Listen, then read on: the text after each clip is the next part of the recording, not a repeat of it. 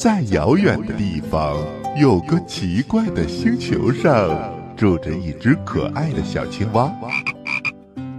它个头不大，肚子大，眼睛不小，心眼儿小，嘴巴不甜，爱吃甜，有事儿不叫，没事儿叫。它的名字叫做呱呱。为了学习。讲故事的本领，他不远万万万万万万万万里来到地球。现在他是宝林叔叔的小助手。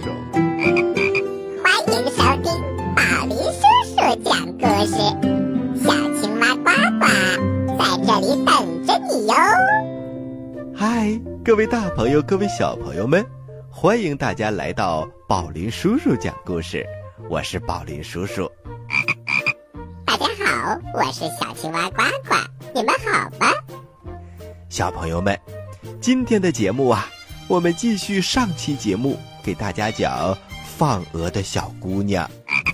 嘿嘿，这个故事很有意思哟，请大家揉揉耳朵，认真来听吧。故事一箩筐，故事。一箩筐，放鹅的小姑娘，下集。上次我们说到，国王想知道他的三个女儿到底是怎么爱他的。首先回答的是他的大女儿：“父亲，我最爱你了。我对您的爱，就像喜欢吃的最甜的糖果一样。”二女儿也说：“我爱父亲，绝对如同爱我最美丽的衣服一样。”可是我的小女儿却一声不响。于是国王就问：“那么你呢，我最可爱的孩子？你有多么的爱我呀？”我的小女儿却这么回答：“我不知道，父亲。我对父亲的亲情是任何东西都不能比的。”可是国王却一再坚持，说他应该说出一样东西。最后，我的女儿终于说了：“嗯，最精美的食物如果没有盐，那么就会觉得淡然无味。因此，我对您的爱就像爱盐一样。”可是国王听到这里，头上却冒出了一股无名的怒火，他大声地说。如果你爱我就像爱盐一样，那么你的亲情也应该用盐来作为回报。说完之后，他把王国分给了大女儿和二女儿，却吩咐在小女儿的背上绑了一袋食盐，然后命令两个仆人把她押了出去，送进了荒凉的树林。王后接着对小伙子说：“你知道吗，小伙子？”我们都为他恳求国王的宽恕，可是国王的怒火是难以消退的。当我的女儿离开我们的时候，她哭的是那么的悲伤，整条路上都洒满了我女儿的眼泪，眼泪都变成了珍珠。可是没过多久，国王也后悔了，他派人到树林里寻找可怜的孩子，可是。谁也找不到它，我只要一想到，也许是野兽把它吃了，我就不能平静。有的时候，我安慰自己，希望它还在人间，而且躲在一个山洞里，或者被好心的人收留了。可是你知道吗？当我打开你的绿色宝匣的时候，看到里面藏着一颗珍珠。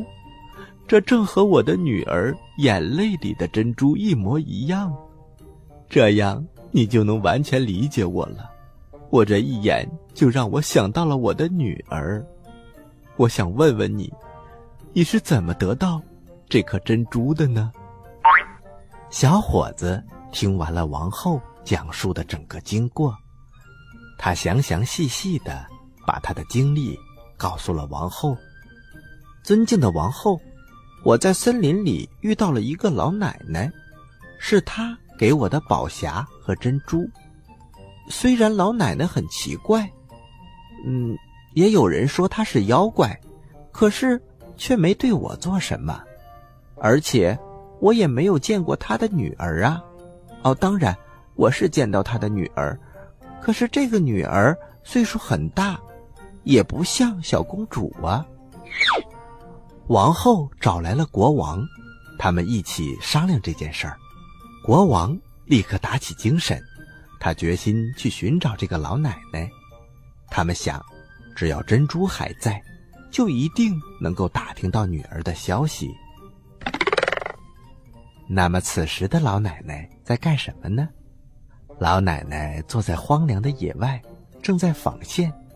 这时候天已经黑了，炉子里的木头发出了淡淡的光。突然，外面乱了起来。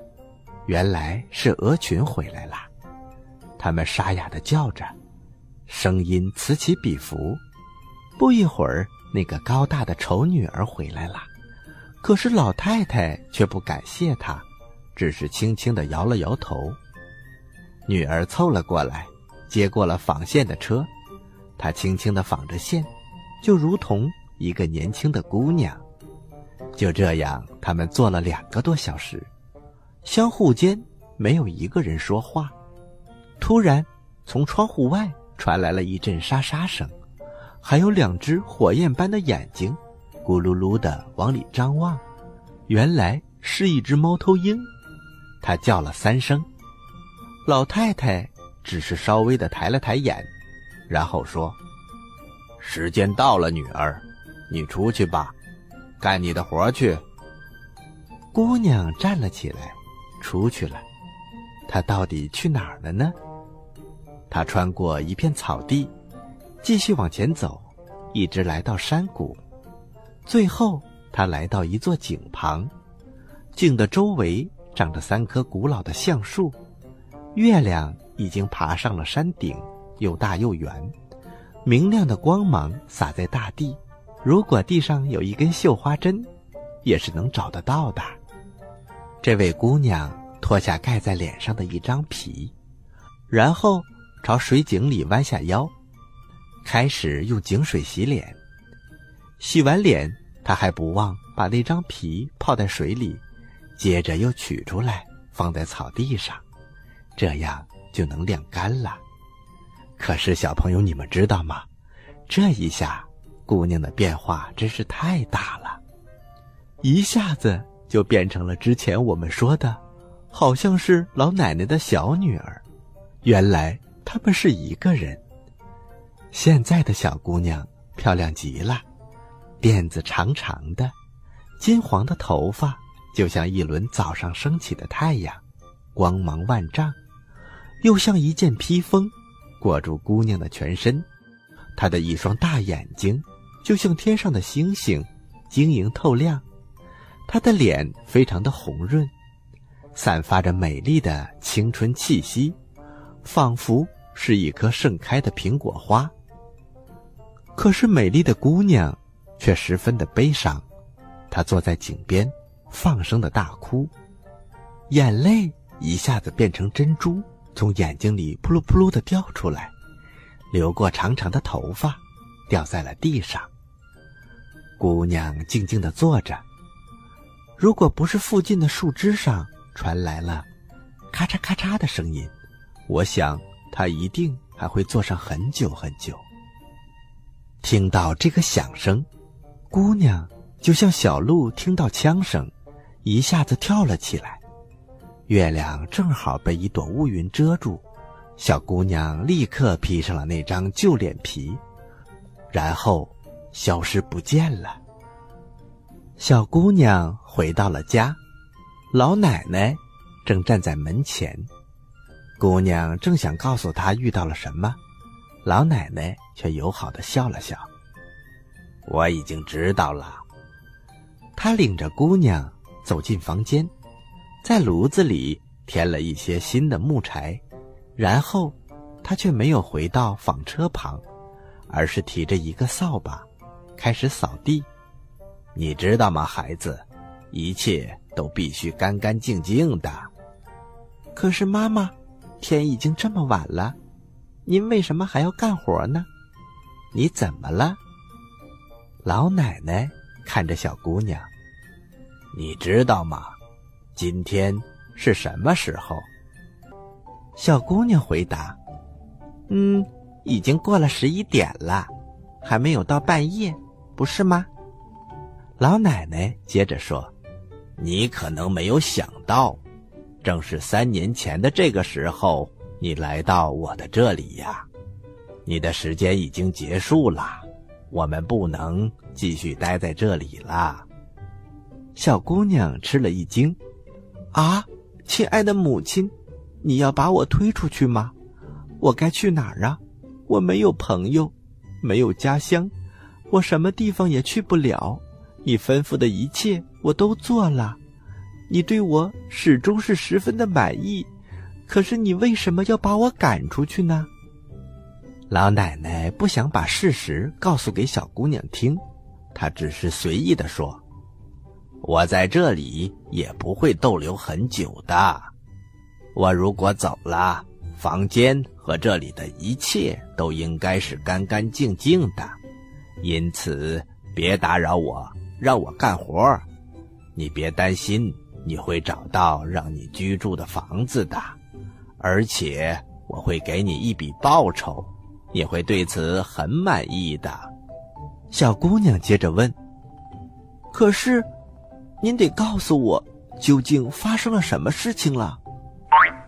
我再说一回，别打扰我，我要干活，别说话了，快回你的房间，把你的脸摘下来，穿上你从前的丝绸衣服，在你的屋子里静静的等着吧，我会喊你的。小朋友们，是不是很奇怪的一个老太太呀？不过没关系，我们接着说国王、王后。还有那位年轻的伯爵，国王和王后请年轻的伯爵带路，他们一起来寻找这位老太太。可是，在树林里，年轻的伯爵和国王、王后走散了，他只得自己往前走。到了第二天，他觉得好像现在走的是正确的路，那就接着往前走吧。他走啊走啊，直到夜幕降临，他爬上了一棵大树，想在上面过夜。同时，他又开始担心了：“哎呀，我是不是又迷路了？”当月亮照在大地的时候，他看到一个身影顺着山势往下走，他的手里没有拿着赶鹅的树枝，可是年轻人却一下子认出来了。她就是那个放鹅的女人，是老奶奶的丑女儿。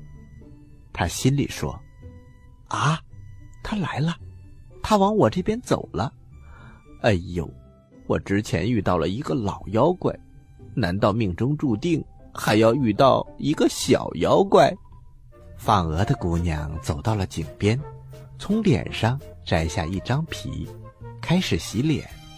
哇！年轻的伯爵是多么的惊讶呀！他看到一头金发从姑娘的身上披散下来，这么漂亮的姑娘，年轻的伯爵他是从来都没有见过的，他几乎不敢喘气，他伸长了脖子，透过树叶，目不转睛的看着，几乎看傻了。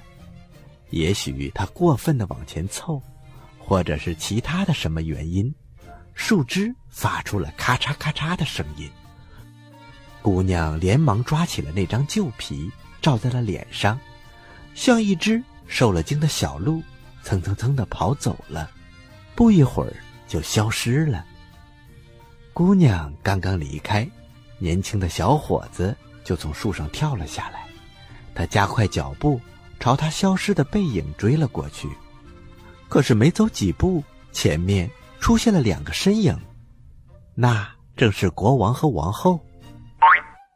年轻人告诉他们：“尊敬的国王和王后，你知道我在井边看到多么神奇的事情吗？”国王和王后一点都不怀疑，这个姑娘一定就是自己的女儿。于是，他们三个愉快的往前走，不久就找到了小房子。鹅群站立在周围，他们全都把脑袋塞在翅膀里睡觉，动也不动。三个人站在窗口朝里面张望，老奶奶独自坐在里面，悄悄的纺线，有时候点点头，却没有东张西望。房间里十分的整洁干净。如同里面住着一群小小的雾精灵，他们的脚上从来不沾任何灰尘似的。他们看了一会儿，却没有看到自己的女儿，于是壮着胆子，轻轻地敲了敲窗户。老奶奶似乎就在等他们，她十分友好地说：“进来吧，我等你们很长时间了。”国王、王后。和年轻的伯爵走了进来，老奶奶轻轻地说：“你们的孩子多么善良可爱呀！你们要不是三年前无理的拒绝他，把他推出了门外，那么你们这回就不用走这么长的冤枉路了。小公主丝毫没有受到损害，她在这里放了三年的鹅，也没有沾染任何恶习。”而且还保留了一颗纯洁的心，倒是你们承受着巨大的心理惩罚。你们是不是终日担心姑娘的生死安危呀？国王和王后都激动极了。老奶奶走进房间，大声地说：“出来吧，我的女儿。”门开了，国王的女儿穿着彩色的衣服。披散着一头美丽的金发，两只眼睛发出柔和的光芒。姑娘走出房门，就像一个天使，正从天空下凡呢。小姑娘走进她的父亲和母亲，一下子扑到了他们的怀里，抱着他们的脖子，亲着他们。一切都是多余的，最后他们都放声大哭了。年轻的伯爵站在他们的身边，姑娘看到他的时候，一脸的羞怯。为什么会羞怯呢？这连姑娘自己也不知道。国王抱着自己的女儿，亲爱的孩子，我已经把王国赠送完毕了，给了你的大姐姐和二姐姐，我应该给你点什么呢？这时，老奶奶开始说话了。他什么也不需要，他为你们的决定而痛哭流涕，哭出来的眼泪都是美丽的珍珠，这些珍珠远远超过你整个王国。我把它们收了起来，现在我把它们赠送给你们，这是为了表彰小姑娘为我提供的服务。我还要把我的小房子送给她。老奶奶的话刚说完，唰的一下，她就消失不见了。紧接着，小房子的四周传出一阵吱吱嘎嘎的声音。他们定睛一看，小房子已经变成一栋美丽豪华的宫殿了。大厅里放着一张桌子，仆人们来来回回，忙碌不已。小朋友们。故事讲到这儿，还用往下讲吗？一切都是那么的美好。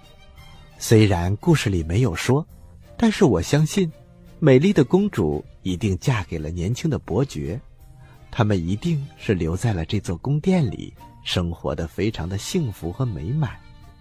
至于那群鹅，我想那一定也是老奶奶收留的一群姑娘，她们都是因为各种各样的原因。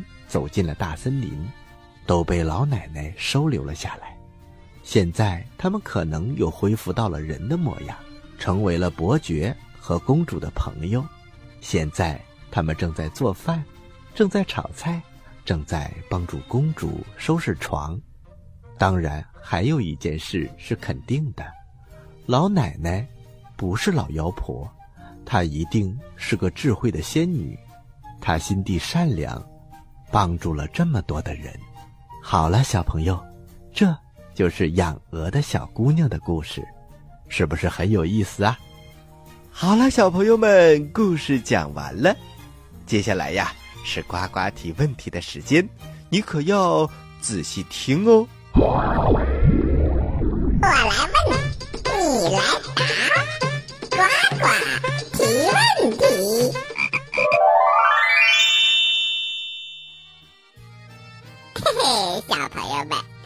问题又来喽，这一次更奇怪，那就是你们知道鹅是怎么叫的吗？你有几个答案可以选哦。一。二，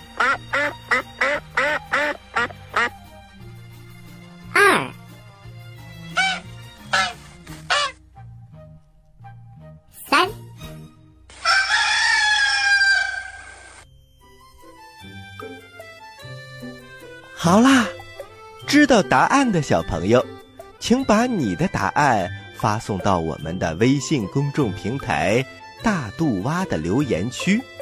大是大小的，肚是肚子的肚，蛙是青蛙的蛙。发送格式为日期加答案。比如你回答的是六月一号的节目，请发送零六零一加答案。回答正确的就有机会获得宝林叔叔和呱呱为你精心挑选的礼物哦。你还在等什么？赶紧参与吧！另外呢，也请小朋友们加入到我们的微信交流群。入群方式，请关注我们的大肚蛙，点击右下角的“找我们”，选择“我要入群”即可。